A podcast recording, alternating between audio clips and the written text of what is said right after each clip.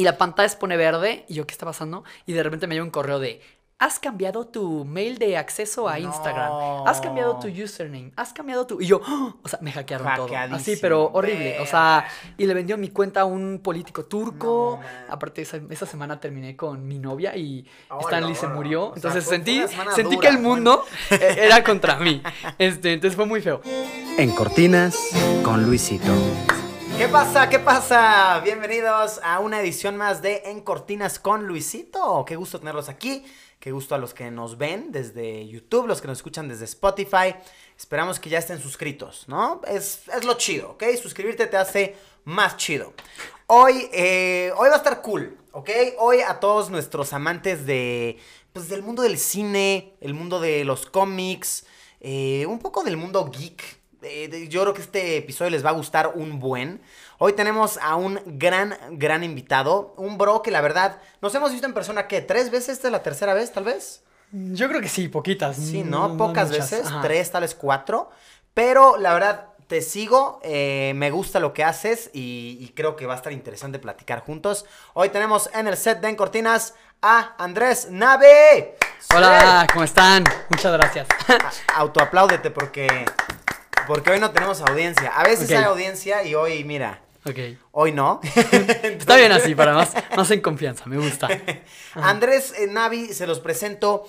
Es un crack eh, de las redes sociales que se enfoca en el contenido de, pues, como del mundo de los cómics, ¿no? Del mundo de, del cine, em, en entrevistas. Es, que ha sido como una evolución, porque yo empecé mi canal diciendo, este es de cine, noticias de cine, pero o sea, poco a poco yo me di cuenta que mi canal no es tal cual de cine porque a mí no me gusta todo el cine. O sea, yo no hablo de todo el cine. O sea, hablo de cosas muy específicas y no, no podía definir como de mi canal es de cine de superhéroes. Porque tampoco yo estoy tan como seccionado en eso, ¿sabes? O sea, ¿existe ahora seccionado? Bueno, no sé.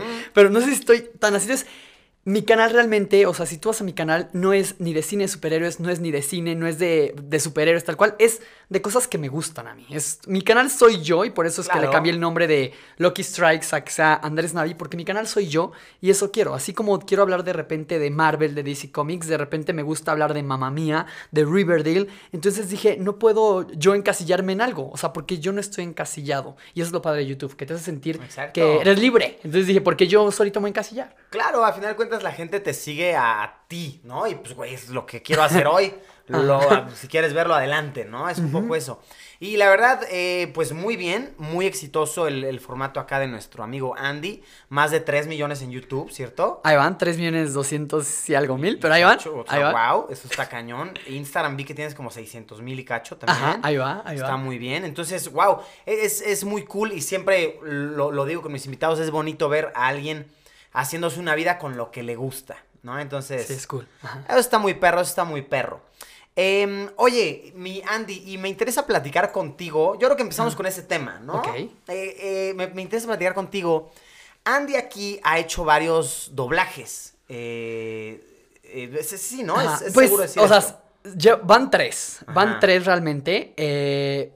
Podría decir que son, o sea, son doblajes, porque son doblajes, pero han sido chiquitos. Solo el más grande ha sido el de Doolittle. Bueno, la primera oportunidad llegó cuando fue la de Flash.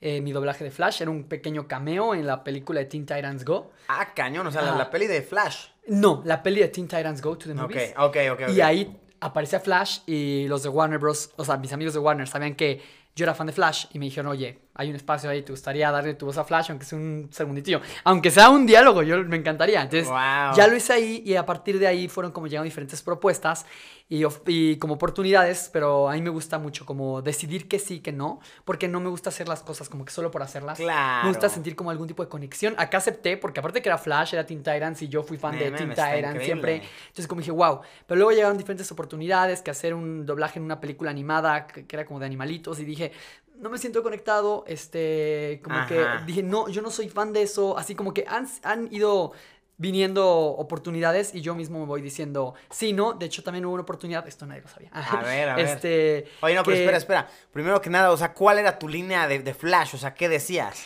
Mi línea de Flash era, ¿qué? Nos hicieron venir aquí para esto, que era cuando Batman, cuando, o sea, es toda la película gira en torno a Robin, a su trauma de que siempre es un sidekick y él que es el protagonista. Entonces, la escena es esta en una pesadilla de Robin, en la que este Batman está como todo animado al estilo Rey León y Batman carga a Robin de bebé. Ok.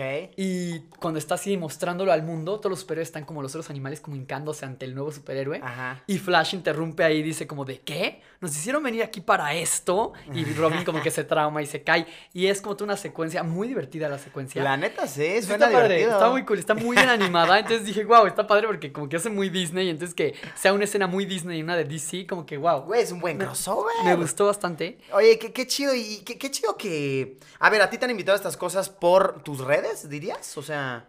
Eh, yo creo que sí, o sea, puedo decir que sí, eh, porque yo nunca he hecho doblajes, entonces es como que me busquen, ah, tú, tú que eres bueno en doblaje, no, es como de, a ver, oye, nos gusta pues lo que representas, o sea, tienes audiencia. Sí, tienes audiencia de este rubro. Probamos qué onda y si quedas, pues va a ser el Star Talent de la película. Ok, Entonces, así he empezado como Star Talent.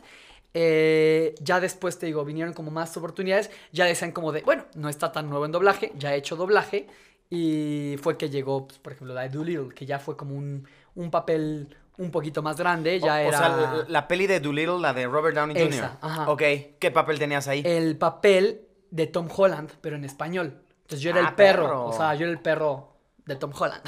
entonces estuvo cool porque, o sea, pues, ya saben, soy muy fan de Tom Holland, entonces era una película en la que Tom Holland se reunía con Robert Downey Jr., era el perro era animación y pues darle mi voz, ¿saben? Ah, que sentí como muy cool eso. O sea, eh, yo veo que tú eres muy fan de Tom Holland y de Spider-Man, ¿no? O sea... Soy fan de Tom Holland por Spider-Man. La verdad, ah, como actor no puedo decir que soy súper fan de Tom Holland porque realmente solo sigo lo que hace cuando es Spider-Man. Con Spider-Man, claro. Este... Oye, pues está chingón eso porque de cierta manera ahí tienes un vínculo con él, ¿no? Sí, está cool. Lo has conocido, ¿cierto? Es que, es que Andy aquí conoce a un buen de actores famosos. Gracias a su trabajo también lo invitan a entrevistar actores y así. Has conocido a Tom Holland, ¿cierto? A Tom Holland ya van varias veces que me lo encuentro. Este, algunas veces cool, a veces no tan cool, a veces intensos, lo que sea. Pero lo he conocido y ya me ubica, ya como que hemos platicado así, nos hemos reído y, o sea, le he platicado las veces que lo intenté conocer y que no funcionó y todo eso. Ya me firmó que mi cómic, ya me ubica porque lo en el set, porque varias cosas. Y este, solo no, no le he podido decir lo del doblaje de Doolittle. Como de, ah, oye, fui la voz, que no creo que sepa él. Pero en la premiere de Doolittle él no pudo ir, entonces fue como. No mm, mames. Oye, pero qué chingón eso. Pues cuando lo veas, cuéntale, yo creo que le va, le va a gustar ese dato. Igual vi que en la premiere sí conociste a Robert Downey Jr., ¿cierto? Exacto, sí. La premiere fue porque justamente este no iba Tom Holland no iba a estar en la premiere de Doolittle. Entonces eh, me dijeron los de Universal como de, oye, ¿quieres ir tú en representación como de Jeep, el perro? Y yo, ah, pues súper sí. Entonces me ah, mandaron a la premiere. Y pues ahí estaba Robert Downey Jr. Y pues, a él ya lo había visto, me lo había encontrado unas como tres veces diferentes en diferentes premiers, pero no te dejan acercarte a él. Pero ya acá, como que ya no iba como un invitado, como prensa, ya iba pues como parte, o sea, parte del evento. ser la voz. Claro. Como que ya tuve más libertad y me le pude acercar y todo fue como más, más bonito, como más fluido. y dije, como que yo sentía, todavía no es momento de que me dejen acercarme, todavía no, todavía no. Entonces en Doolittle fue como de, es tu momento. O sea, entonces sí sentí un poquito como de evolución, como de, oh, ya pude acercarme. Oye, qué bonito. ¿Y qué, tal es Robert Downey Jr. en persona? Es, impone mucho, impone mucho la verdad. Este, como que él ya, ya le sabe a todo, entonces en las cámaras acá, todo eso, como que sabe cómo actuar, ¿sabes? Lo siento como que muy, ya sabe qué onda contigo, te saluda, hola, ¿cómo estás? Te dice como algo cool y ya. O sea, tampoco es como que hablamos horas o minutos, simplemente es como saludarlo y oye, soy tu fan y va y él, ah, gracias y ya. También, ¿qué, más te dice, no? Pero. Claro, pero, pero, tiene una vibra bonita, de Sí, no, impone cañón, o sea, impone cañón, sí, sí. Oye, qué chingón, qué chingón. Eso está padre, que has eh, podido adentrarte también gracias a, tu chamba y tu exposición en el mundo de las entrevistas, porque Andrés aquí también eh, lo invitan seguido a. Eh, ¿Cómo se llaman los? Junkets. Junkets, ajá. De cine, de peligulas como para promocionarlas así. Ya también Sonic. De hecho, ahí vamos a platicar ah, de, Sonic. Hecho, hicimos una juntos cuando yo hice la de Sonic. Eh, y, wow. Ese es un rubro bien loco de trabajo, ¿no? los Junkets de cine. Hola, Borgo, qué cansado. Pues yo nunca he estado en el otro lado. o sea, yo solo llego y pues, o sea, de repente sí me hacen esperar como de, se retrasó todo así. Pero pues literal, yo llego, o sea, ah, tengo mis preguntas, hago la entrevista y pues me voy. Pero supongo que tú te tuviste que dar horas. No, bueno, sí, ajá, pero me, interesa tu punto de vista de, güey, o sea, ¿cómo funciona desde el entrevistador? ¿Qué te dicen así? a ver, oye, tienes cinco minutos eh, y te checan las preguntas antes. ¿Cómo es este rush? ¿Cómo... Varía. Este, de repente te llega la invitación de la productora de, oye, vamos a tener junket de tal película y haz cuenta, ahí te definen. El junket va a ser en Los Ángeles o el junket va a ser aquí en la ciudad. Entonces tú ya, ya ahí sabes, ok.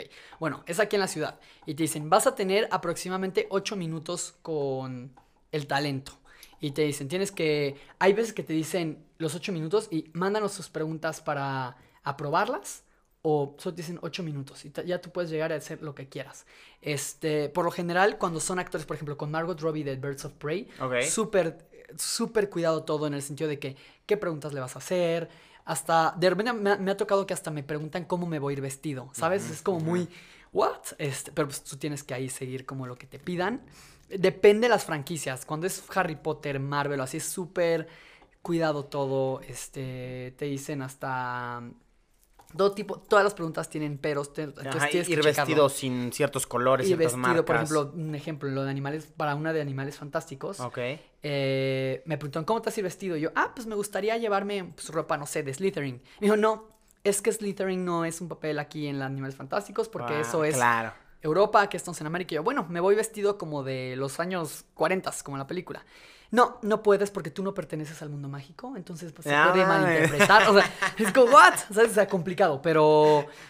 O sea, más simple es así como de, ah, tú llegas, te dicen a la. De repente, eh, no das tus preguntas, tú ya llegas al cuartito con tus preguntas en la mente, listo, y en la entrada te dicen, por ejemplo, con Nina Dobrev, Nina, de, de Vampire Diaries, la entrevisté para algo de Triple X. Ok. Entonces llego y ahí, antes de entrar con ella, literal, me dijeron, no puedes preguntarle nada de la serie de Vampire Diaries, no puedes preguntarle de esto, ni de esto, ni de esto. Y tú, ok. Entonces ahí, de ahí tú dices, damn, dos de mis preguntas eran de, entonces cámbialas, o sea, ¿sabes? Pero es ah, ahí de momento. Deberían decirte antes, güey. Exacto, pero de repente es ahí. Eh, entonces es complicado, de repente te dicen, por ejemplo, cuando llego a entrevistar a Isa González, que yo sé que es mexicana, perdón, cuando yo sé que es mexicana, llego y en la puerta me dijeron, la entrevista va a ser en inglés, no en español. Y yo como de, o sea, yo daba por hecho que hace en español porque digo, güey, es mexicana. Es mexicana, Pero ahí dicen, no, es en inglés. Y entiendo por qué, o sea, tú dices, ay, pues soy mexicano yo, pero para que el contenido les sirva también a ellos, claro. internacional, entonces es mexicano. Es inglés, perdón. Entonces, hay varias, mil cosas. Ajá, muchas cosas. Oye, pero qué rostro tan interesante porque... O sea, cuando te invitan a estos junkets, eh, o sea, vas de súper invitado, ¿no? O sea, te, pagan los vuelos, te pagan todo, ¿no? O sea, eso está chingón. Está muy padre, está muy padre. Eh, la experiencia está muy cool y la verdad es que como influencer o youtuber, está cool porque cuando eres un medio así como común, literal, pues tú solo entregas como tu entrevista. Ah, pues aquí está mi entrevista, ya se escrita o videos, tú entregas el video y ya.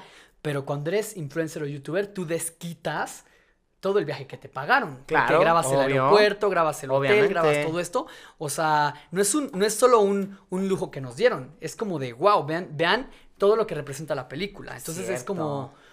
Eh, todo eso eh, porque realmente hay, una, hay un conflicto ahí entre los medios, los medios comunes y ya los youtubers. Como que los medios comunes como que no nos quieren a los influencers youtubers porque sienten que les estamos quitando el trabajo. Un poco, y eso pasa en todas partes que todos como que nos tienen un poquito de resentimiento. Igual tú lo has sentido así. Claro. Y aquí en, en, los junkets también. O sea, tú de repente llegas ahí y te dices, no, pues vengo a entrevistar y ves a los, que, a los otros que entrevistan así como, como que también feo y es como de, o sea, yo, yo estoy haciendo lo mío, todo lo tuyo, no hay problema. Sientes miradas por ahí. Pero pues obviamente también se entiende, porque si hay un medio de los, de los clásicos, tú dices, ah, pues es para una revista que no sé cuánta, imprime, no sé, 20 mil, 30 mil ejemplares. Claro. Y una entrevista de alguien en, internet puede llegar a 100 mil, 200 mil, 300 mil, 400 mil. Entonces, pues obviamente las empresas dicen, nos conviene más difundirlo con un youtuber, con un influencer, por el impacto que tienen, claro. por un medio normal. Obviamente muchas, obviamente le tienen que dar también prioridad a los medios comunes. Obviamente. Porque pues, también es como ya tienen prestigio, ¿sabes? O sea, quiero que hablen, de mi película en Excelsior, en no sé, decir nombre, ¿sabes? este, la, promoción aquí. No, el, primero que se me viene a la mente, por, por Stan Lee, no por cualquier cosa, que él decía Excelsior.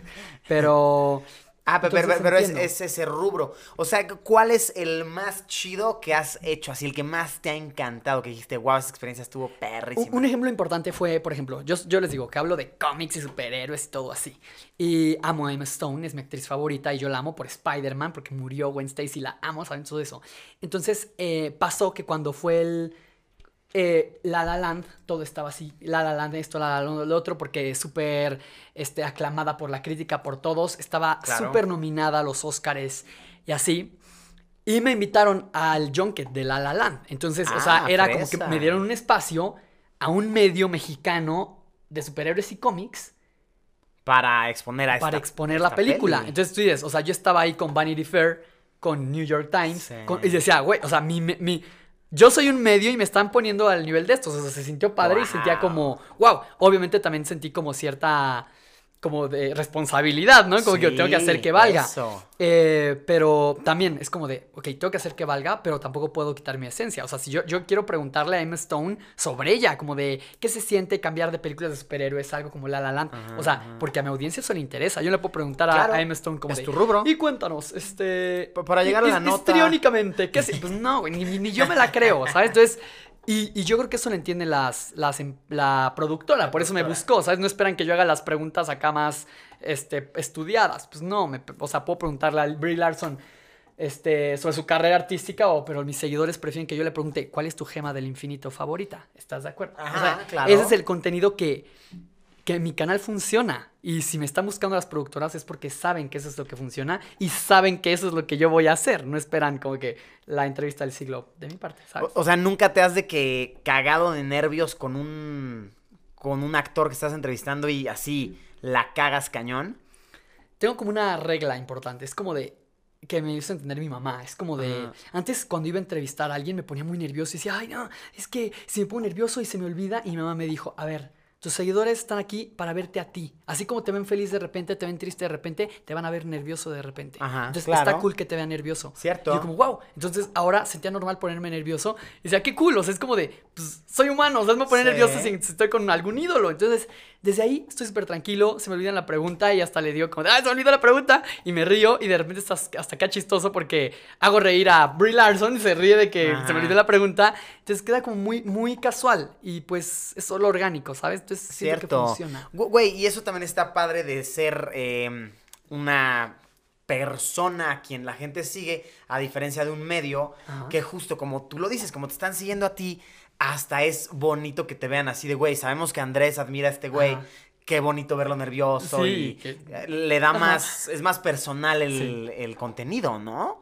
Oye, qué chido, qué chido. Pero entonces nunca te ha pasado así de que monumentalmente la cagas, así de, eh, pero lechuga. Mm.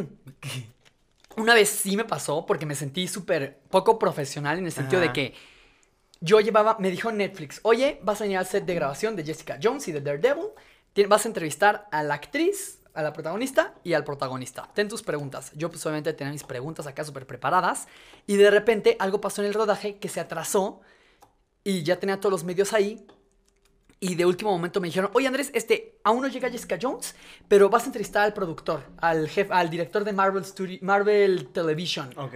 Vas, y es como de, güey, o sea, yo no tenía preguntas preparadas para él. Nada. O sea, no, no puedes preguntarle lo mismo. O sea, sí podrías, pues, pero obviamente mis preguntas eran dirigidas para Jessica Jones. Como de, oye, ¿y te preparaste para el papel? Oye, entonces de repente que me dijeran, oye, Jessica Jones al rato, pero ahorita es el director de Marvel Studios, de, de Marvel Television. Fue como de, entonces me echaron ahí como que al matadero y yo así como de, eh, tuve que improvisar y preguntarle o sea, es muy mala entrevista. Sentí que fue muy mala entrevista mía, pero no fue realmente mi culpa, ¿saben? Fue como de. No, ah, no fue tu culpa. Fue como muy a la deriva. Entonces, sí me sentí ahí mal. Ajá. y sinceramente, güey. O sea, a ver, seguramente es un brother muy, muy listo y lo que sea, pero yo creo que sí te mató tantito el contenido ahí, ¿no? Como que no creo que a la gente le interese ver a ese brother. y tan, tan de hecho que yo le dije a los de Netflix, como de, oigan, la verdad es que este contenido, o sea, ni, ni, está padre porque las preguntas que le hago se ven sacadas de la manga, porque fueron sacadas de la manga y no va a funcionar. Y me lo entendí, me entendieron perfecto, la verdad, como, ah, bueno, o sea, eh, Netflix en eso me gusta porque entiende mucho, o sea, eso es como muy, entiende muy bien. Entonces, ahí, o sea, tuve yo la entrevista extra, pero a mí me funcionó más tener la foto con él y ya, salgo ahí con él y ya, ¿sabes? Ya, la burger. Entonces, está bien así, pero esa ha sido la más como de, ay, qué horror, porque sí me sentí como mal yo, ¿sabes? Sí. Oye, eh, me estabas contando que una vez se te fue la oportunidad de entrevistar a... Híjole, no la quiero cagar con el nombre. El actor de Thor, ¿cómo se llama? Chris Hemsworth. Chris Hemsworth. o sea, ese brother pues, es crack ahorita, ¿no? O sea, es ídolo. Está cañón. Muy, muy famoso. o sea, tuviste la oportunidad de entrevistarlo y se te fue. Este. ¿Cómo estuvo eso? Por toda la pandemia, eh, pues las entrevistas ya son por Zoom. Ah, Entonces, eh, me, me, llegaron, me llegaban mails y de repente me llegan muchos mails, o sea, no sé cómo quitarlos, de hecho, como que de, por ejemplo, de Netflix, de HBO, de Amazon, como de esos estrenos más nuevos o este mes en Netflix. Sí, te suscriben a cosas. Y el formato del mail era muy parecido al este mes en Netflix, como que decía Netflix así y venía el nombre de la película, que es mi favorita, pero es la, la, de Netflix de Chris Hemsworth ah, que acaba de estrenarse. Que, como que es un güey que rescata. Como que mata. No, no mata, o sea, no sé si mate, pero acá es súper matón. No, no es matón, es como súper badass, dejémoslo así. un pinche acá Tom Cruise de la nueva era. Ajá, entonces el mail era muy parecido, y yo me acuerdo, o sea, no me acuerdo de haberlo visto, evidentemente, pero pasó el tiempo y checando en mi papelera o en mi feed de los, no, de los leídos, de los no leídos, así, ya. los iba checando uno por uno porque creo que estaba cambiando mi contraseña de Netflix o estaba checando un acceso que tuve en una compu, no sé qué estuvo, pero chequé el mail y vi que estaba invitándome a Netflix a entrevistar por Zoom a Chris ah, Hemsworth. Y dije, no, o sea, ya ha pasado de que la entrevista creo que era, no sé, en 10 de julio y lo vi el 27 de julio. Y yo, no, y están las entrevistas y todo. Y sí, la, perdí. Fue como, no, porque pues, me gustaría entrevistarlo, no tanto por la película, pero yo lo abarcaría por el hecho de que es Thor, ¿sabes? Platicar con, con Thor. Claro. Obviamente platicaría de la película, pero buscando la manera en la que sea atractiva para mi audiencia, que es fan de este actor por Thor. Entonces, como que, que le sea atractivo a mi audiencia porque si subo un contenido así como hablando de esta película nada más por hablar, no jala. Entonces, no quiero hacer algo así por hacerlo, ¿sabes? O, sea, y entonces esto me da a entender, ¿tú eres quien checa tus mails o tienes como algún asistente, algún manager que te ayuda con esto? Me gusta tener todo el control de mis cosas. O sea, todos los mails me llegan a mí y cuando hay uno que me interese, lo redirecciono a Rita. Yo creo, a Rita, que es mi manager. Yo creo que esto ayuda mucho en el, en el sentido de que... Ay, porque hay mails que me llegan así como o sea, tengo mi mail personal, que he usado siempre, y este tengo los contactos con Netflix, con Warner, con todos ellos. Y tengo mi mail como, este, el, como el de contacto, que es el que las nuevas marcas me buscan, el que ya pusimos ahí. y ese, los dos, Rita y yo lo vemos. Entonces, muchas cosas literalmente las vemos Rita y yo al mismo tiempo. Pero cuando hay cosas así muy específicas, ya de contactos que yo tengo con Warner directamente, o Disney, o Fox, o lo que sea, Fox ya no está, pero los veo yo y si me interesa, los redirecciono con Rita. Entonces, como que le ahorro un poco el trabajo a Rita de que no saturarla y a la vez como que yo, yo, le estoy diciendo esto sí, ¿sabes? Ya, ya, ya. Yo soy un filtro, pues. Ok, mira, me, da a entender que te gusta tener mucho control, ¿no? Sobre, porque igual me contabas que como que intentaste tener editor de, tu contenido y ya Nel, o sea, ya... Sí, este, soy muy exigente, soy como muy picky, eh, demasiado igual, este...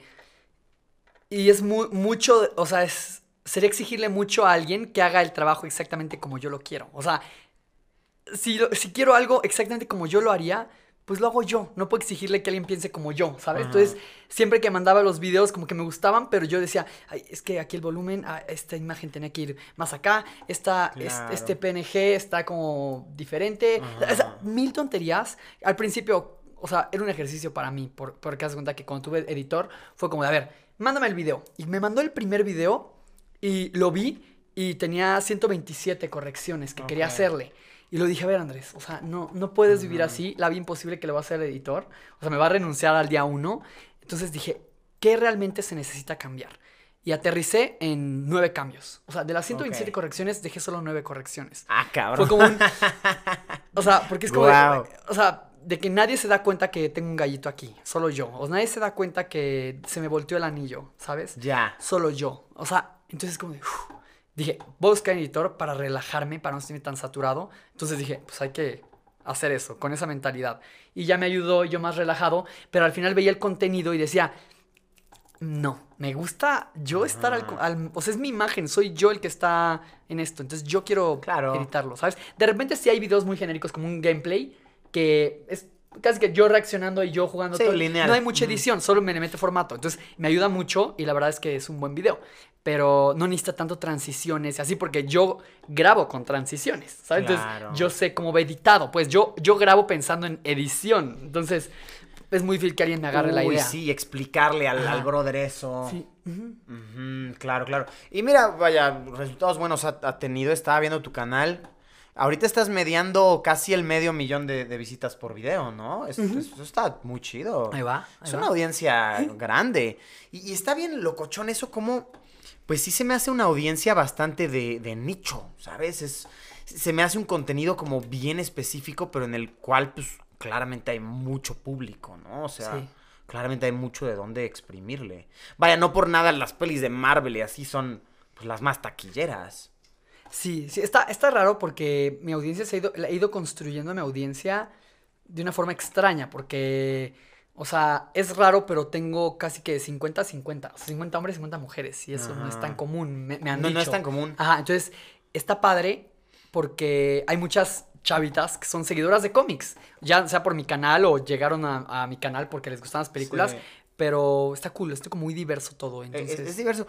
Por ejemplo, güey, un ejemplo de esto que estoy diciendo. Vi que tenías un video como con treinta y tantos millones de visitas. Que, que, como que enseñas una colección de Legos o algo así. O sea, no vi el video, pero vi ahí la, miniatura. Y dije, wow, o sea, que qué nicho tan específico. Así de, en este video te voy a enseñar una colección de ah. juguetes. Se me hace algo muy específico, pero a la vez, güey, algo específico que tiene mucha audiencia. O sea, creo que 35 millones de views. Algo es, es el video más visto del canal. A la borgo. 35 millones de views. Wow. Sí, está, Eso está muy loco. Está poderoso. O, sea, ¿te has metido a ver de qué países ven ese video? Me imagino lo ven de todos lados. Principal, México. Eh, confundo lo segundo y el tercero. Creo que es México, Argentina, Colombia, Perú, Chile, Venezuela, España y luego creo que Los Ángeles, ahí hay poquito ahí. Mira, yo, no sé por qué me esperaba que fuera de esos videos que de repente los ven un chingo en Estados Unidos. no. Qué lástima, ¿no? Porque es, de esos videos que dices, güey, si fuera super visto en Estados Unidos, me hubiera hecho un muy buen dinero. Está cañón, ¿no? O sea, es, es sad eso, güey. No te pones luego a pensar eso de, güey, nos tocó una... A ver, no quiero dramatizar el asunto, pero te pones a ver en cuánto monetiza YouTube Estados Unidos y así, y dices, verde, nos tocó estar del lado débil, ¿no? Nunca me gusta pensar tal cual en eso de la monetización. Porque te voy a ser sincero, no entiendo bien la monetización en México, ¿sabes? O sea, yo, o sea, siempre me preguntan, porque clásico que, oye, ¿cuánto te paga YouTube por cada video? O sea, yo les digo, no sé. ¿Creen que no les quiero decir? Pero realmente no tengo idea cuánto me paga YouTube por cada video. O sea, es como, no tengo idea. O sea, solo sé que pues, me está pagando, yo creo que por el tiempo que mantengo a la gente en pantalla, porque hay anuncios muy largos, esos cortos así. Pero realmente no puedo decirte, ah, por tal video me pagan tanto. O sea, es como muy, y lo padre es que no lo hago como de, voy a hacer este video porque me pagan. No. Porque, ajá. Hago unos que de, o sea, de repente hago unos videos, un video de reacción y puede llegar a un millón de views y me costó cero pesos hacer ese video. O de repente hay uno que compré todos los sets de Lego, entonces me salió en 12 mil pesos ese video hacerlo. Igual y no, igual y no genera tanto como el de la reacción, pero es muy ambiguo. Como que no lo hago como, este me va a generar tanto. Ajá. genero ese contenido y pues a algunos les da mejor que a otros y así. Pero ahí te va un dato perturbador que, a ver, no sé si te lo imaginabas así. Ajá pero tal vez te vuele la cabeza. Ok. O sea, mira, nosotros como hispanos monetizamos, ¿qué te gusta? De 80 centavos a un dólar por cada mil visitas. E, es la media, ¿no? Ok.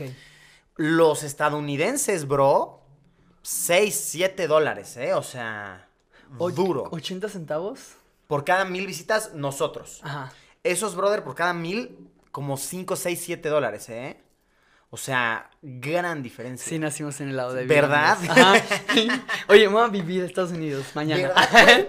E, e, es un público bien difícil intentar llegarle de que a los pochos. O sea, bueno, eh, palabra pocho yo no lo digo de manera ofensiva. Ahora que o sea, yo me refiero a persona que vive en Estados Unidos pero habla español.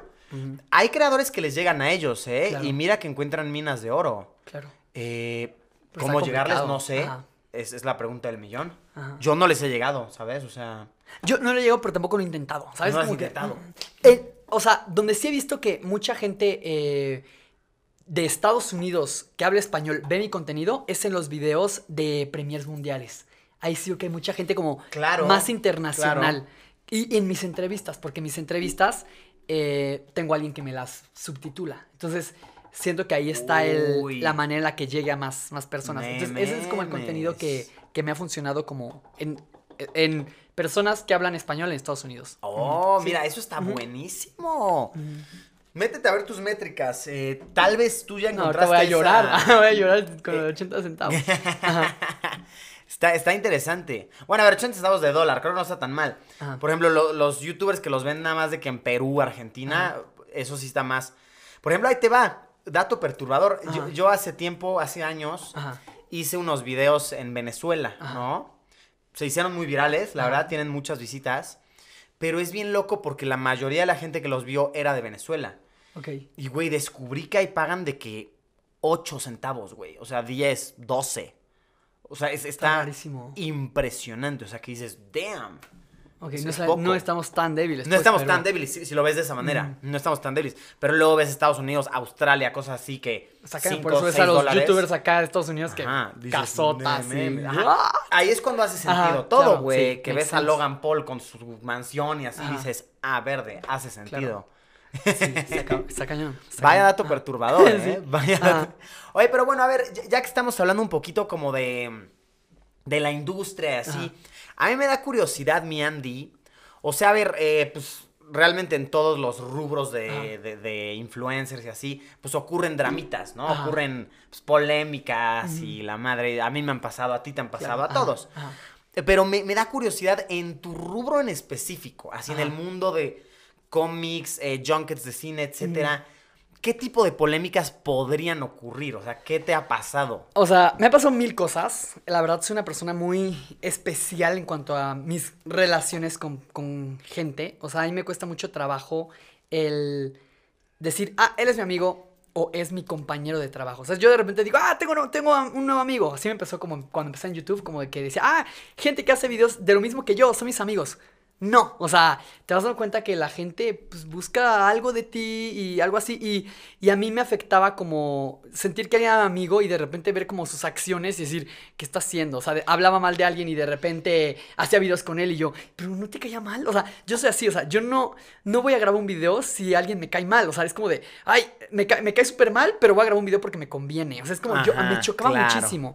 Y tristemente, o sea, no solo en el rubro de cine, yo creo que en todo, pero en el de cine también es así, como de que había una, persona que se la vivía hablando mal de alguien y de repente los veía haciendo video juntos y yo decía, que qué poca congruencia. Entonces yo nunca he sido así. Entonces yo, mi forma de fue como de, a ver, capta, esa persona no es, no es, tu amiga. Es como simplemente son personas que hacen lo mismo que yo, pero no porque hablemos todos de cómics significa que todos somos súper amigos, ¿no? o sea, la gente da por hecho eso y es como de no, güey. O sea, no porque hablamos de lo mismo vamos a ser amigos. O sea, y la verdad sí me siento un poco como loner en el sitio de mi de YouTube porque no tengo como muchos amigos, pero también ya como que me siento ciscado, ¿sabes? Como que no sé quién se me acerca como por buena gente, quién se me acerca por números, quién se me acerca por... O sea, me, me, me frica mucho eso. Y yo digo, este, o sea, trato de, de conocer a las personas y decir, ah, qué cool, estuvo padre, me gusta. O sea, luego, luego siento como las vibras, pero sí es como pesadito. Y también, o sea, te digo, en el, eh, aquí con los youtubers así que hablan de cine o así, de repente se andan como peleando como las oportunidades de, no, yo quiero este junket. Y te enteras que hablan mal de ti con las productoras. Ah, de verdad. O te enteras que, o sea, tú dices, Eso está o sea, Go, o sea, a mí me vale, o sea, si quieren, o sea, si tanto quieres ese junket, dátelo, ¿sabes? O sea, no me, no me, no me gusta eso. Y también, o sea, pues entre, yo creo que los medios también ahí andan como metiendo el pie de repente y tú dices, dude, o sea, yo creo que el pastel alcanza para todos. sí, claro, claro, claro. Entonces, como que digo, como quieran, como quieran, trato de no meterme tanto en eso. Yo confío en que mi contenido habla por mí y si una productora me quiere invitar es por mi contenido. O sea, por mi contenido, por lo que porque, o sea, es lo que le conviene a la película, no tanto porque le caigo bien a la PR, ¿sabes? Es como de le conviene a la película y yo siento bien que estoy haciendo como mi trabajo. Y, y es la manera más sana, ¿sabes? Como de que tú me estás invitando porque le convengo a la producción, a la película, y yo te estoy entregando, o sea, contenido que le favorece a la película. No, no me estás invitando porque soy tu amigo, no te voy a, no voy a ir y aceptar solo porque es mi amigo. Claro. No, es como profesional todo. Y entonces es como, es como complicado. Pero sí, siempre hay como dramas ahí. Este, pasa eso porque me imagino son de repente medio limitados los lugares para eso. Claro, son limitados. Entonces, yo digo, sé que a veces no me va a tocar, pero cuando me toca lo disfruto mucho. ¿Sabes? Digo, digo, hay, son tan poquitas las oportunidades y si ya me invitaron a mí, digo, me tocaba. Entonces la disfruto. Si de repente no me toca, digo, pues no me tocaba, ya sabré por qué. Y confío en que siempre en que llega algo mejor, siempre. Entonces, eso está chido. no, no, creo que. Por, ejemplo, güey. No, no, ni, ni, ni, de pedo. O sea, por ejemplo, me contabas uno de el que como que te bloquearon Twitter o algo así. Ah, este es un drama no tanto como de, con youtubers o personas de... pero son polémicas. Es de las marcas, o sea, es como de... Yo tuve problema con Twitter porque yo amaba Twitter, o sea, todavía me gusta mucho Twitter, pero yo lo amaba así cañón. Y mi cuenta así desde que empecé en YouTube iba creciendo hermoso, ya tenía como 120 mil seguidores, tenía verificada mi cuenta, yo era ah, feliz, feliz. De repente un día despierto y, y, así, no podía entrar a Twitter. Y yo, ¿por qué no puedo entrar? Y veo mi mail y así, cuatro correos de Twitter. El primero decía, este, compartiste fotos desde el set de Capitana Marvel que no te pertenecen, copyright strike 1. Luego siguiente mail. Compartiste fotos de Avengers Endgame, da, da, strike 2. Luego, compartiste fotos de Doctor Strange, da, da, strike 3. Y el 4. Por cumplir con los tres strikes, te hemos suspendido la cuenta. No. Y yo, güey, no me dio tiempo ni de... Ni, de, apelar, ni de, borrarlas. Y ahora voy a, voy a hablar. No, no, no, no es que hable mal, pero voy a decir la verdad. Contacto a Twitter en México y le digo, oye, ¿qué crees? Este me suspendió en mi cuenta y quería ver qué se podía hacer y me dice la chava de Twitter México, en eso sí no te podemos ayudar. O sea, ¿en qué diablos me vas a poder ayudar? O sea, no es como que te estoy pidiendo ayuda a que, me, a que me enseñes a tuitear, güey. O sea, este es un problema real, o sea, y no puede ayudarme en eso. Ahora, debo, debo recalcar que una vez le había preguntado a ella como de, oye, este, para la verificación de mi cuenta, en esto no te podemos ayudar. Ok, dije entonces, no puedes ayudar a verificar. Supongo que puedes ayudar cuando me suspendan la cuenta. Sí. Y tampoco. Entonces, o sea, yo subí un video diciendo, o sea, es, es, increíble que Twitter México no sirva para nada. Y luego, o sea, pasa eso, me bloquea mi cuenta, yo súper enojado y lo que sea.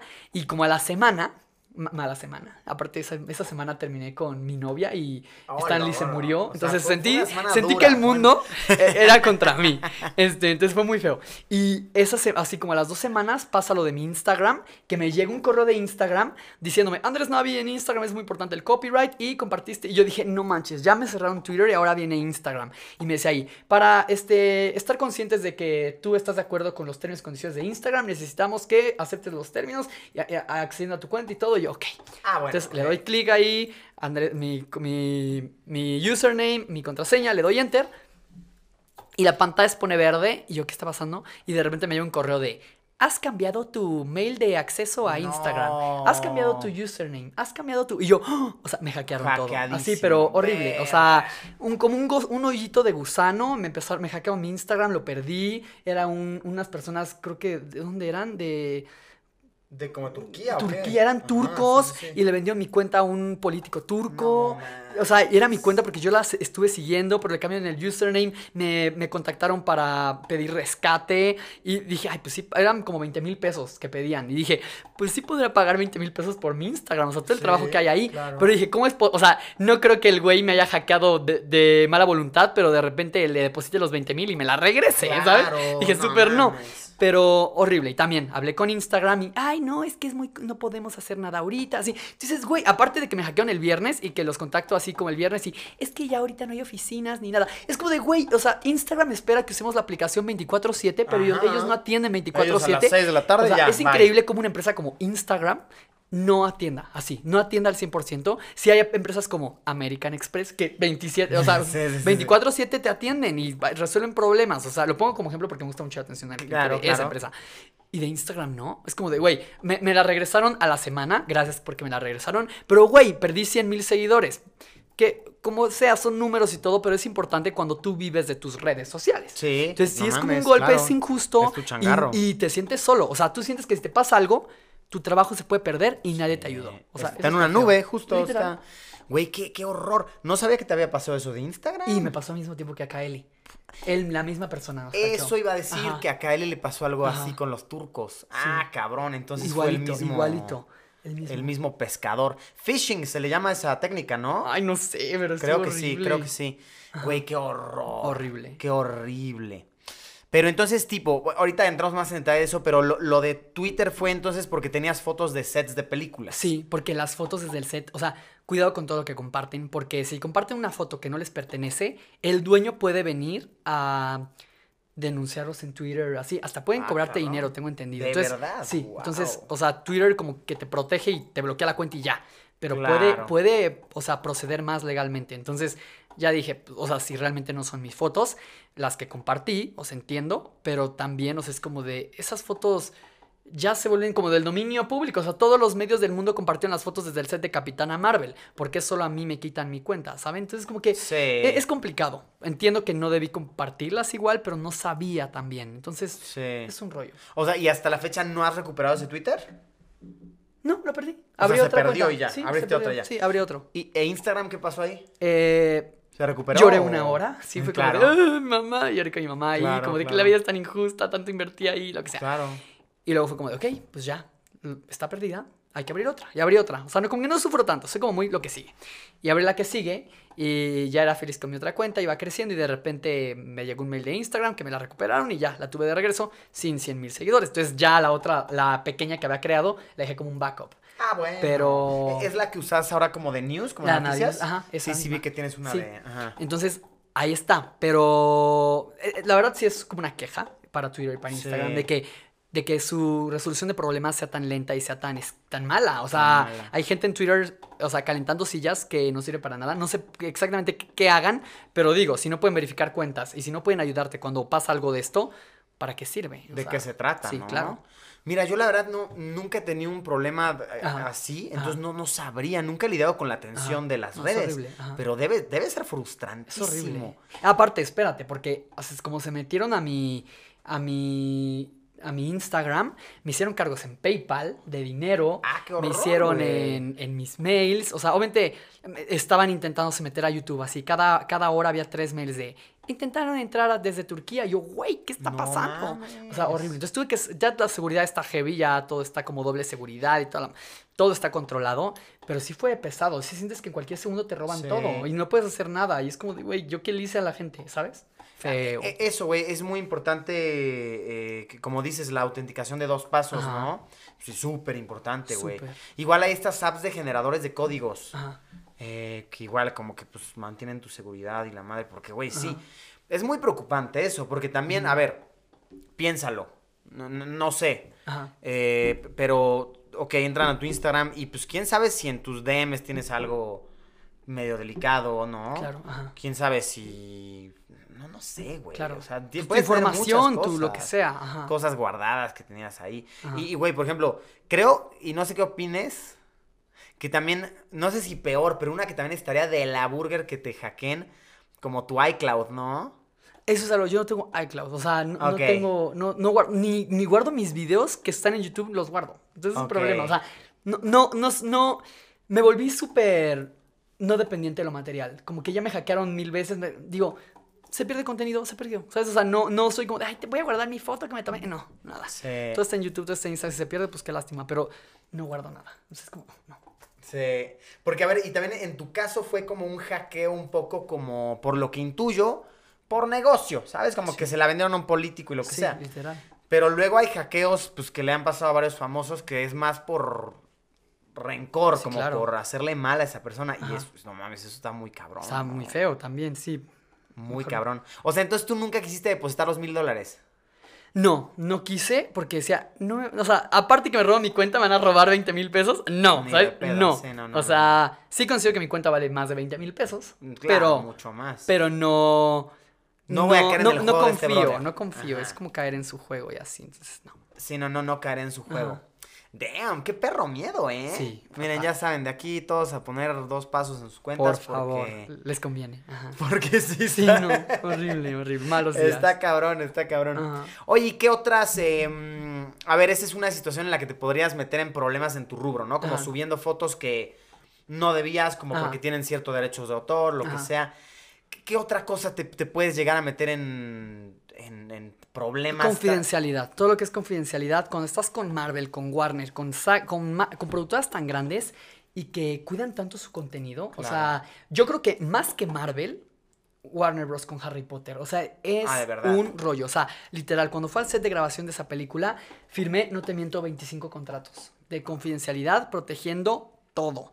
Y es como un poco impactante porque pues, en el set de grabación, si ves mi video, o sea, estoy parado enfrente de una pared de ladrillos, que sí es el set de grabación, pero no te dice absolutamente nada. Nada. Nada. Y esa pared está protegida, así como yo creo que le cedí mi, a mi primogénito en el contrato, como de, güey, es de Warner. o sea, sí sientes como de, wow. O sea, sí, o sea, y por ejemplo, yo fui al set de grabación en el. Ah, pues ahora con New Mutants. O sea, me pasó de que yo fui al set de grabación en el 2017 y pude sacar el video hasta ahorita en el 2020. O sea, son tres años que tú ese contenido lo guardas. O sea, tú ves mi, el video y ya me veo diferente.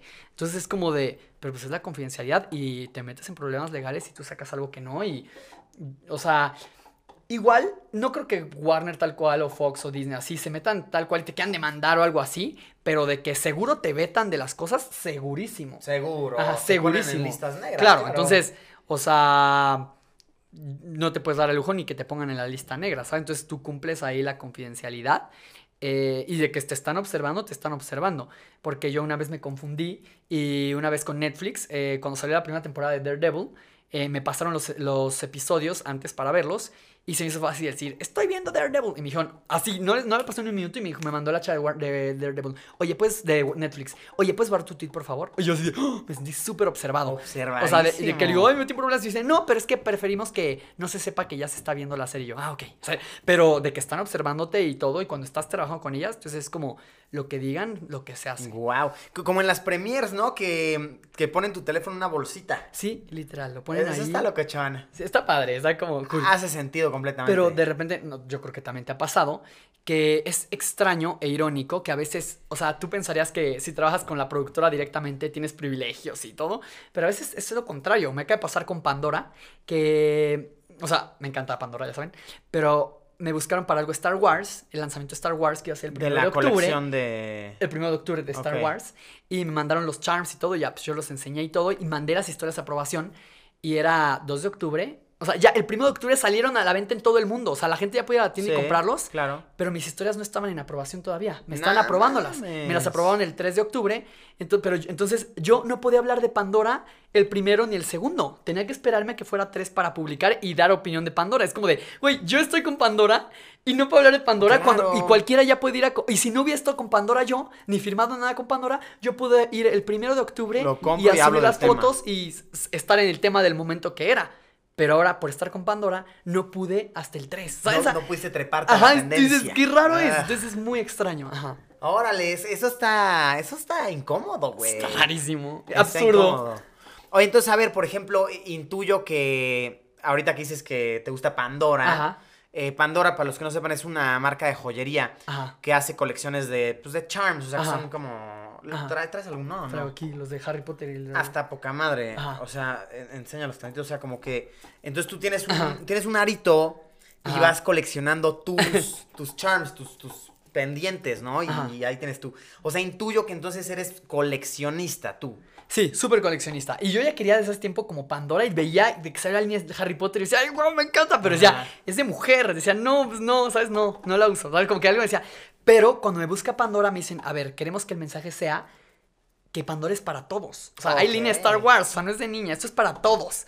Y queremos que tú nos ayudes a mandar ese mensaje. Y yo, wow, o sea, ya mucho queriendo una Pandora, pero no me animaba. Entonces me animé y ya, o sea, es como muy, muy hecha para mí, porque, o sea, yo, yo así lo siento, porque es como de coleccionar. Obviamente mi Pandora va a tener solo como de películas, ¿sabes? Ahora tengo Harry Potter y Star Wars, que es lo que ha salido, pero si sale Marvel, voy a meterle ahí unos de Marvel y no hay problema. O sea, me gusta como sí, coleccionar. Colecciono de todo. Está chingón. Oye, sí es cierto, güey. Eh, digo, yo nunca lo pensé de esa manera, pero sí mucha, mucha gente concibe a esta marca como de, mujer. Ajá. Pero pues para nada, ¿no? Pues yo, lo veo bastante unisex, sinceramente. Sí, o sea, obviamente hay unos diseños que sí son más como de niña, tal vez. Claro, obviamente. Y, la marca igual y también debería de como yo acá, el maestro de marketing. De rebrandearse un poco en el sentido de, a ver, si quieres que sea para todos, entonces no la hagas tan rosa, ¿sabes? No sé. o sea, hazla igual como moradita, ¿sabes? Como de azul y rojo y azul y rosa y moradito. O sea, no sé. tienes razón, sí, sus tiendas. O negro y blanco y ya, ¿sabes? Pero la tienda sí se ve muy girly. Que igual ya habrá quien diga, el color rosa no es de niña. O sea, en, Big Picture la gente lo ve como mujer, ¿sabes? La, tipografía. todo es como muy girly. Entonces, estaría padre como que si quieren llegar a más audiencia, como que rebrandearon un poco y padrísimo, ¿sabes? o sea, pero yo pensaría que me iban a decir como de, ah, Pandora es de niña en mis videos. pero cero. O sea, porque por lo mismo dije, Pandora me está buscando para que no sea de niño, entonces como que la gente lo asimiló y dijo, ah, no es de niño. Yo creo que igual que yo dijeron, ah, yo te puedo tener mi Pandora. entonces está cool. Y también tú puedes poner los, los charms que tú quieras. Sí, porque, güey, a mí sí me da curiosidad de repente, así, güey, yo también quiero. Ahora, yo, yo, no tengo Pandora, sinceramente, pero luego, eh, vaya, veo que las mujeres lo, lo coleccionan y así digo, ay, está bien chido, güey. Está cool. Está bien padre. Pero bueno, ¿qué, otras cosas coleccionas? Según yo, te encantan los, los pops, ¿no? Los juguetitos. colecciono de todo. O sea, de que me gustan, de que recuerditos de, ay, este es el ticket de cuando fue a Nueva York, lo guardo. O sea, colecciono desde ese tipo hasta, por ejemplo, libros, colecciono muchos cómics, eh, de historias que me gustan de X-Men o de repente de películas que van a salir que quiero saber de qué va a tratar más o menos. Compro los cómics, aprendo de ellos. Eh, colecciono Marvel Legends, que son figuras de Marvel. Colecciono tal cual, ¿cómo se dice? Coleccionables, que son como la réplica del casco de Iron Man, ah, eh, la réplica del escudo de Capitán América, este tipo de cosas. Y Funko Pops, que pues, los amo. Y ahora tengo como 102, tengo. 102. 102 Funko, Pops. Funko Pops, a los que no sepan, son estos juguetitos de cabeza grande. Em, pues, ¿cómo lo describir? Así como con cuerpo chiquito. de vinil. Y, que los hacen de personajes de, películas, de programas, de lo que sea. Y lo que está atractivo de esto es que yo soy como que súper fan de muchas cosas. Y el, como que el eslogan casi casi de Funko es, todo el mundo es fan de algo. Entonces, o sea, hay Funkos de todo. Entonces, tú puedes tener en una misma colección personajes de Harry Potter, personajes de Star Wars y tienen como el mismo formato. Entonces, está bien cool porque tú puedes, o sea, todas las colecciones van a ser diferentes. O sea, si tú vas a mi colección, mi colección refleja de que soy fan.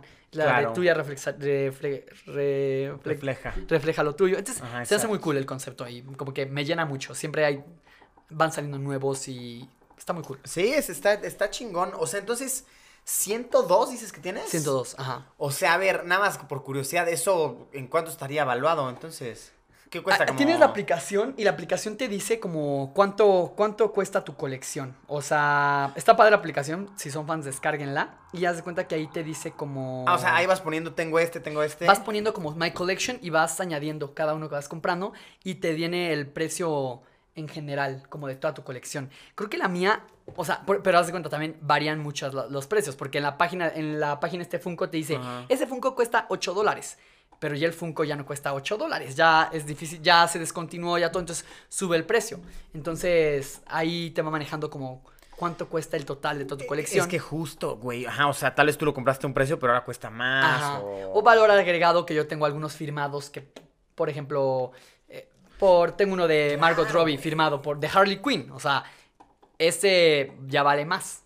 Y también depende de muchas cosas, porque por ejemplo, eh, ¿qué ejemplo te voy a poner? El Funko Pop, no tengo un Funko Pop de Tom Holland, tengo un Funko Pop de... Mm, ya, ya, ya te entendí. por ejemplo, un Funko Pop de Star-Lord firmado por Chris Pratt y un Funko Pop de Margot Robbie de Harley Quinn. Claro. O sea, tú, porque hay estudios y todo, te dicen, el, el Funko Pop más caro aquí es el de Margot Robbie. ¿Por qué? Ok, sí, el Funko Pop de, de Star-Lord desde Marvel, ok, vale bastante. Eh, vale más un Funko Pop de Marvel que de, uno de Comics. Wow. pero este, el personaje de Harley Quinn es más querido que el de Star-Lord. Ok. Entonces como que se nivelan. Y ahora, eh, ¿Dónde se obtuvo ese Funko? En Comic Con San Diego vale más el de Nueva York. O sea, así se van. ¿De dónde lo ah, conseguiste todo eso?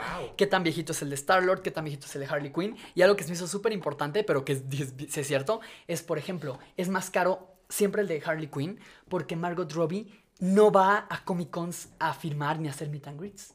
O sea, conseguí, o sea, y Chris Pratt sí va a eso, sí va a esos eventos. Entonces, tú puedes pagar por una firma de Chris Pratt cuando quieras que vaya a una convención. Pero no es como de, ah, yo quiero una firma de Margot Robbie, lo pago ahorita. Es, vete a buscar a Margot Robbie y a un evento, aún donde esté, encuéntratela. Entonces, eso le da un valor al Funko Pop. ¿Sabes? Es como.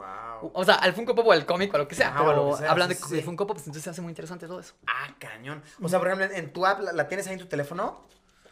O sea, viene más o menos, o sea, tú pones los que, tienes. Ajá, tú pones los que tienes. Y más o menos te, te evalúa, así de, ah, pues. O sea, haz de cuenta, aquí está mi, mi, mi colección. Ajá. Este te dice así como de, el, el valor es de 1.761 dólares. Dólares. Ajá. Y te digo, y aquí te los arreglas por el más ah, caro al más barato. Qué chido, güey. Entonces, el más caro de ahorita es uno de Red Hood que tengo, que vale 90 dólares y te viene el más barato acá, que es el de el de The Ancient One de Doctor Strange, que vale 3 dólares, es su valor. Entonces ahí te viene. ¿Por qué 3 si te lo venden como en 15, no? Cuesta 8 dólares, ah, pero no se vende nada.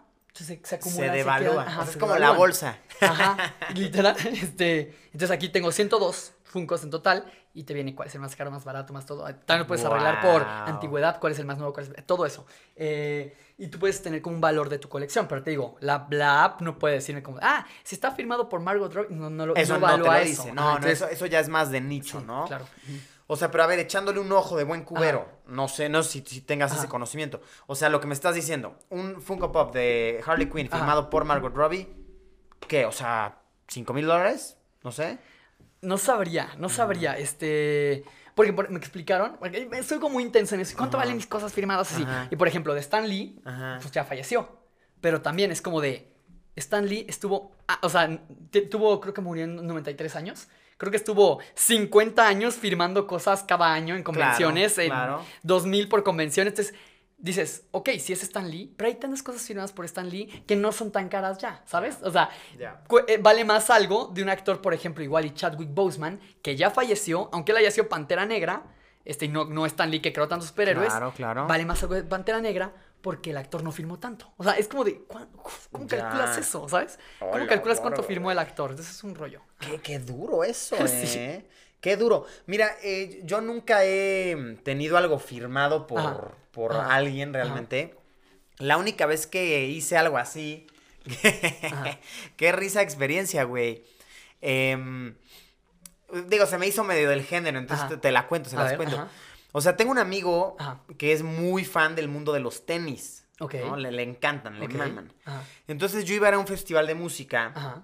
Eh, donde en, en este festival de música iba a estar tocando como DJ el diseñador del zapato de este güey. Ok. ¿No? O sea, el, zapato era un off-white. Ajá. Y el diseñador se llama Virgil, algo así. Ok. Y, como que también es DJ, entonces iba a estar ahí. Entonces mi amigo me pidió de favor así de, güey, si lo ves, que me firme mi zapato. Ajá.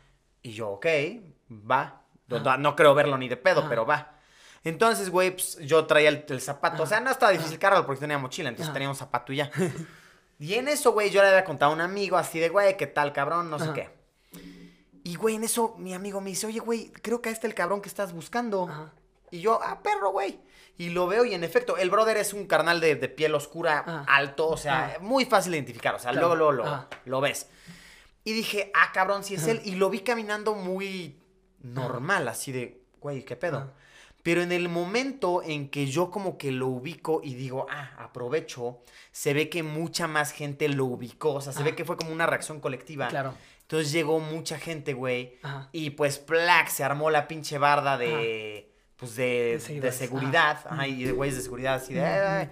y yo, puta madre, güey. Entonces, nada más me acuerdo que hablé con uno de seguridad y le dije, güey, haz paro, güey. O sea, neta, ni siquiera es por mí, es por un amigo. Ajá no podrás darle mi zapato, güey, que me lo firme. Y el güey me dijo, ok, I'll see what I can do.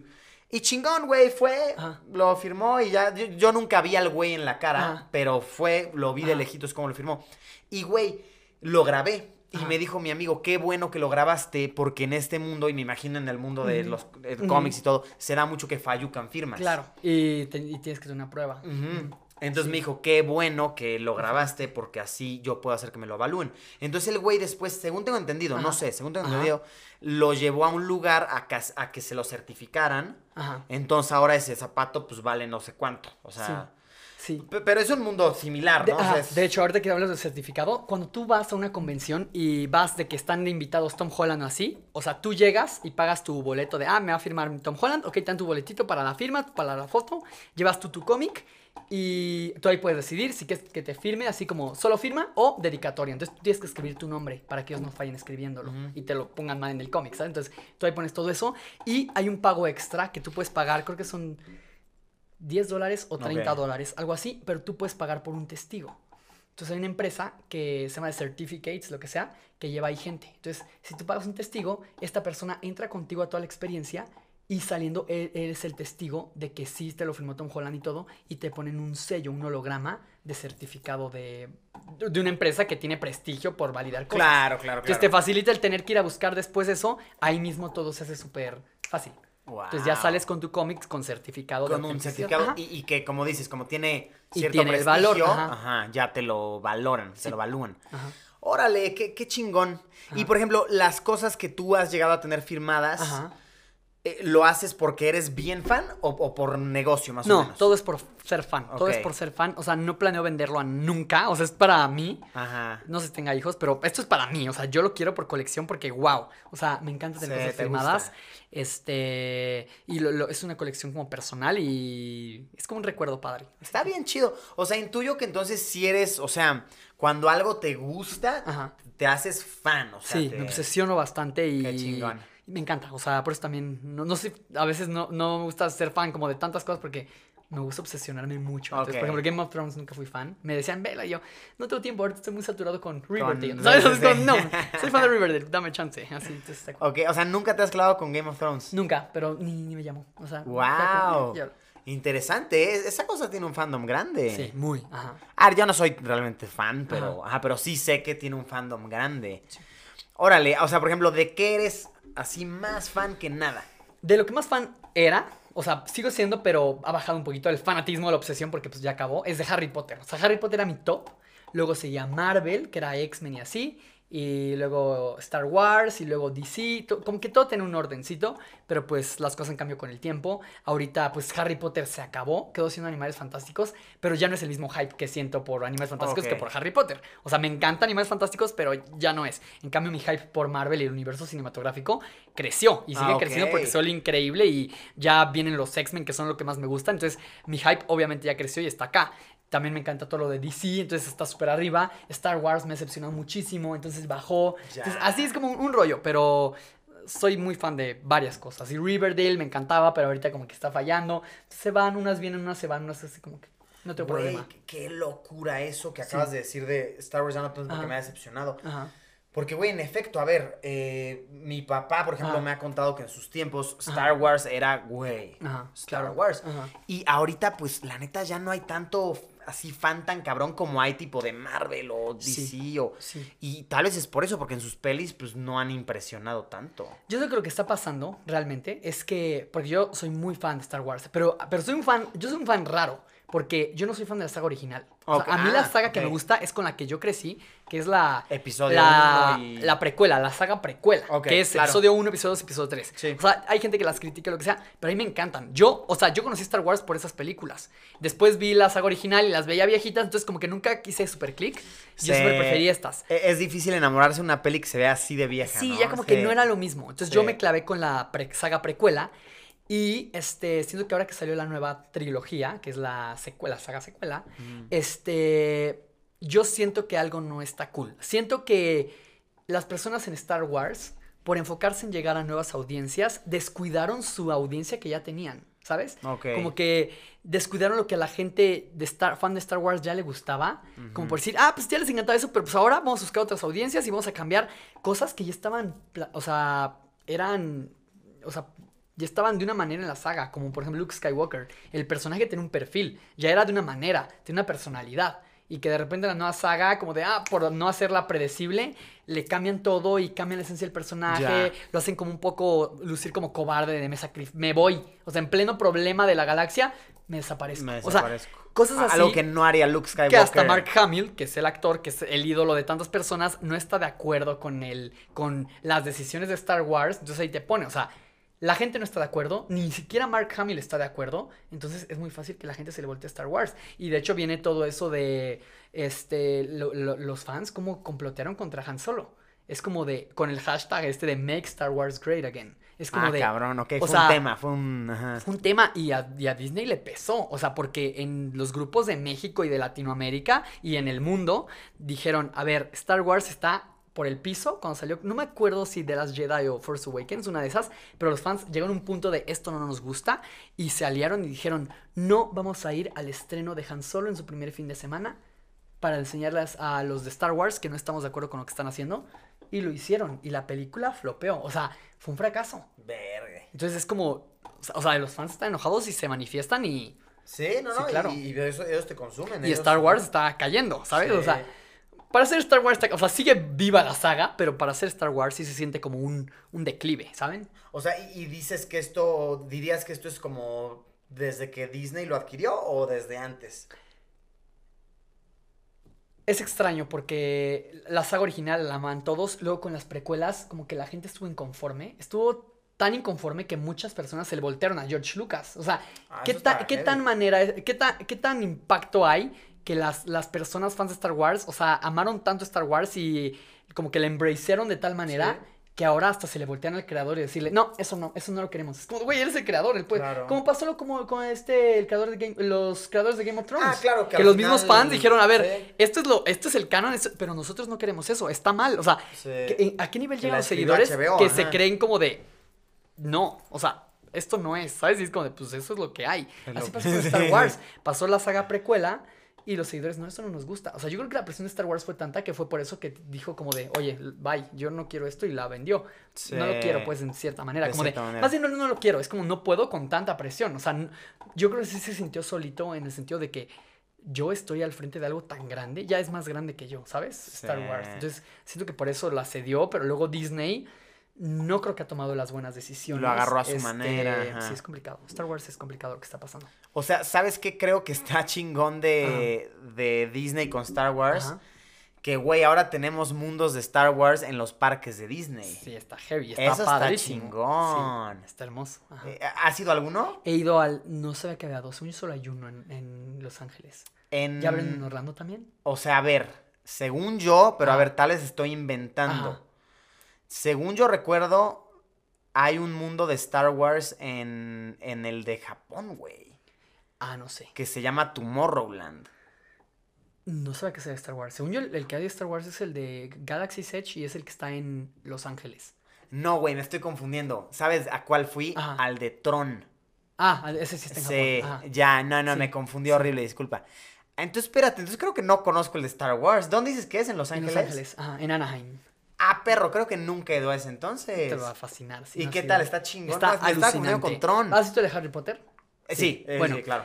Yo como gran fan que soy de Harry Potter puedo decir que me impactó más el Star Wars. ¿Por qué? Porque siento que está mejor escalado. Como que tú ya a Harry Potter y dices, ahí está Hogwarts. Pero, o sea, yo lo veía chiquito y decía, o sea, está escalado, yo sé que está escalado. Pero tú llegas al mundo de Star Wars y sientes que todo está muy proporcionado. O sea, ah, ves el halcón milenario y dices, es, así es, este es su tamaño. enorme. O sea, entras a las tiendas, entras a todo y como que lo sientes muy a ti. Sí te sientes como en tal cual en el set de grabación de Star Wars. En el de Harry Potter, como que lo ves como que todo muy apretadito en Los Ángeles, en el de Orlando está más grandecito, pero sí, sí, de repente como que eso me saca un poquito como del mundo mágico, ¿sabes? Ah, ok, ok.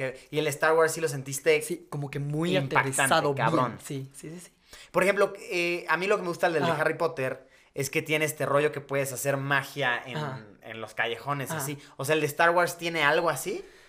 El de Star Wars, lo que tiene. Sí, sí, creo que sí es interactivo, porque compras, armas tú tu droide, tu espada y haces todo el. Esto del. El, como la. El bien contra el mal y así. O sea, haces todo el proceso para crear tu espada, escoges tu cristal, creas tú tu espada. es una ah, experiencia alucinante. Es carita, pero te sientes un Jedi y te dan clases y te habla Yoda, te habla Qui-Gon Jinn en el cuarto. Todo está muy heavy. Y también los drones, o sea, tú puedes tener tu BB-8 y lo controlas con, un controlito y el BB-8 rueda y por todas partes, o sea, sí es ah, una experiencia muy real, pero aparte un plus que tiene este es que por ejemplo, tú ves a Kylo Ren y llega y están los Stormtroopers y Kylo Ren no te pela y hace como sus relajos ahí, ves a Rey escapando, a Chewbacca, ves todos los personajes a cada rato por ahí interactuando y están muy en su papel y pues muy Disney y todo. Y en el parque Harry Potter no están los personajes. O sea, están que las de la escuela Bubatons, están los de Doomstrang, los de los sapos, pero tal cual no están los personajes. No es como que esa Voldemort de repente. Ah, no, no, y acá sí a Kylo Ren y ves su traje fregón ah, y su espada y, o sea, y habla así, te impone y, o sea, ¿sabes? Como que ese, es un plus. Pero, entonces, ¿puedes comprar tu espada así chingona? Puedes comprar tu espada fregona. Wow. Sí, sí, O sea, Prende así desde abajo hacia arriba. O sea, creo que en total sale como en 7 mil pesos. Ya de que. Porque, o sea, de coleccionista dices, no, no la quiero llevar en el avión así, o sea, la empaquetas para que te la manden Obviamente. te, dicen cómo y tú la empaquetas FedEx y te la llevan a tu casa directamente. Ah, bueno, eso pero, está bueno. Pero sí cuesta como unos 250, 350 dólares la experiencia.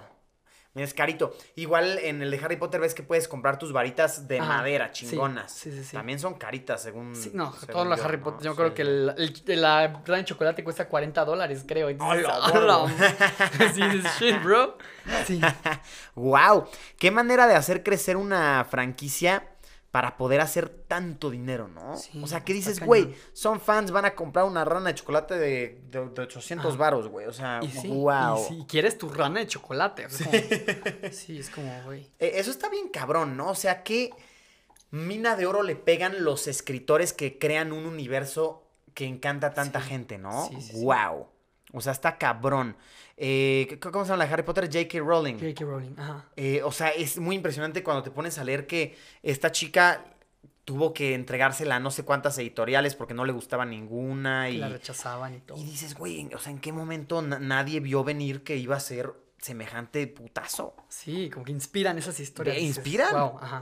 son historias inspiradoras. No se rindió. Ajá. Sí, este, está bonito. Por ejemplo, yo, estaba viendo que una vez contaste en tus redes que uno de tus sueños, como de tus grandes aspiraciones, sería algún día poder escribir un universo, o sea, como un mundo. Sí, eh, ya tengo ideas, ya tengo... Como que todo, toda mi vida he sido fan de algo. Entonces ya digo, a ver, ya es momento de yo crear algo para que, o sea, que la gente le guste, ¿sabes? O sea, crear un universo que la gente quiera pertenecer a ese universo. Entonces, como que ya tengo la idea desde ese tiempecito. Estoy como ahí aterrizando ideas y todo, pero sí ser un sueño. O sea, es como un, un goal para mí. Ya sería como trascender un poquito más de alguna manera.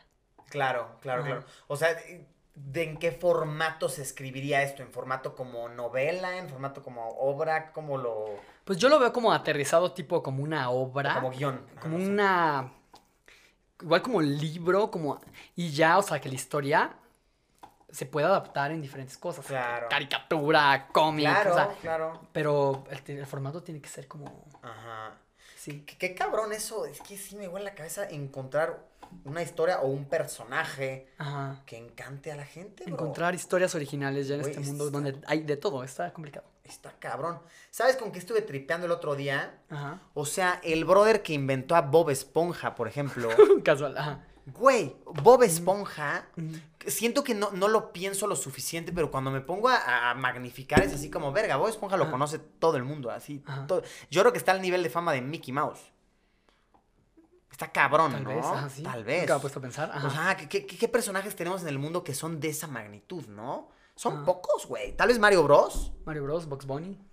Box Bunny. Tal vez ya no tanto a las nuevas Box Bunny ya no, ¿eh? Sí, no, ya no tanto. Pensé, no, o sea... Güey, ahí te va. ¿Sabes cuáles son bien populares para las generaciones chiquitas de hoy en día? Yo no sabía. Los mopeds. ¿Sí? Güey, tengo un buen amigo que tiene un bebé. Y, me dijo, güey, mi bebé ve los mopeds todo el tiempo. Y, y entrándome en el mundo de los papás, todos ven los mopeds. Qué random. Qué loco, ¿no? Yo no lo veía venir eso. No, yo tampoco pero, están olvidadísimos. Sí, pero ahí te va, los mopeds no de aquí, porque aquí los, los derechos, según yo los compró de que Televisa, entonces hicieron de que a su Abelardo y su producción está como chafa, pero me dijo este brother que los mopeds de Estados Unidos, o sea, que se echan colaboraciones musicales perras, güey, así de que hoy vamos a invitar a Taylor Swift y Taylor Swift va a cantar con... Claro. Sí, Elmo, o más, así, ¿sabes? Ajá. Entonces, que eso es lo que le ha dado el prestigio. Yo, yo no sabía eso. Pero bueno, supongo que a lo que voy es qué loco cuando encuentras un personaje que encanta a la gente y que te puede hacer súper millonario, ¿no? Está heavy. Está cabrón. Eh, quiero eso. sí, empeñate en eso porque, uff, estaría cabrón. Y mira, confío en ti porque platicando contigo veo que entiendes muy bien cómo funcionan estas estas cosas. Siento que tienes suficiente contexto de las historias populares que existen como para tú decir, ok, no hay una que vaya por aquí tal vez. Claro, claro, usar como el conocimiento, usar mi fanatismo y, guiarme como de, yo, o sea, si a mí me gustó tal personaje y todo, o sea, yo puedo saber qué me gusta y lo que me gusta a mí, o sea, me lo ha probado un poco YouTube con mis seguidores de que la gente, o sea, me, me, ha seguido, me ha apoyado, ¿sabes? Cuando, siendo yo. Entonces, eso me da como mucha, me motiva mucho a decir, voy a hacer una historia y si a mí me gusta, a alguien más le va a gustar, ¿sabes? Sí, exactamente. Eso también, ajá, el, tener esta referencia de, güey, si lo que a mí me gusta lo han visto ya tantas personas y tengo tantos seguidores, es un buen indicio de que tal vez tengo buenos gustos en ciertas cosas, ¿no? Y eso es bonito. Es un buen pensamiento. Entonces te deseo, mira, te deseo mucha suerte con gracias, eso. Gracias, gracias. Todos te deseamos mucha suerte con eso. Muchas gracias. y bueno, eh, yo creo que con eso ya vamos llegando al final de nuestra plática. Que estuvo buena, aprendí mucho de tu mundo, ¿eh? ¿Ah, wow. sí? Ok. Eh, es una locura, me vuela la cabeza cómo. O sea, hay tantos rubros para hacer contenido y que cada rubro tiene su audiencia muy grande. O sea, es inspirador. Yo creo que para la gente que nos ve, que igual está Sí. pensando en crear contenido, es inspirador así de, ah, puedo hacer el día de mañana contenido sobre agujetas de zapatos. Y está cool que, como dices, que cada rubro hay como con posibles controversias Sí. de lo que sea. Sí, es como de. sí. O sea, es un rollo. Dices, Ay, hablar de superhéroes es fácil. No, bro, no es tan No fácil. es, o sea. no lo es, porque le hablas ajá. a gente que sabe del tema y que- sí, claro, hay haters y todo. Y tú, bueno, da igual. está muy chingón. Entonces, buena plática, gracias por eso. Gracias por tu tiempo, Gracias mi, por mi. Andrés. Y bueno, a, todos los que nos, nos ven, eh, a todos los cortineros, segunda vez en la historia del show que les llamamos así, ¿ok? Cortineros. Em, vayan a, a las redes de Andy, eh, ¿ok? Se las dejamos acá abajo en la, en la descripción. Eh, a su canal de YouTube, eres muy constante ahí, ¿cierto? Sí, súper constante en YouTube. Súper constante en. YouTube. Eh, ¿En qué más eres constante? ¿En Instagram? Instagram, y YouTube son como Sí. las, lo que más uso, realmente. ¿TikTok le das o no? Eh, No he encontrado cómo, cómo Ay, llegar, yo, pero tampoco le doy mucho, Ajá. pero ajá. Ajá. Pero bueno, vayan a sus redes. Aquí abajo les dejamos enlaces eh, chidos para que vayan a checar más de lo que hace. Gracias por tu tiempo. Gracias a ti. De verdad, por tu buena vibra. Y Gracias. como siempre, nos vemos en unos días con una nueva transmisión. Cerramos cortinas. Bye. Adiós. En Cortinas con Luisito.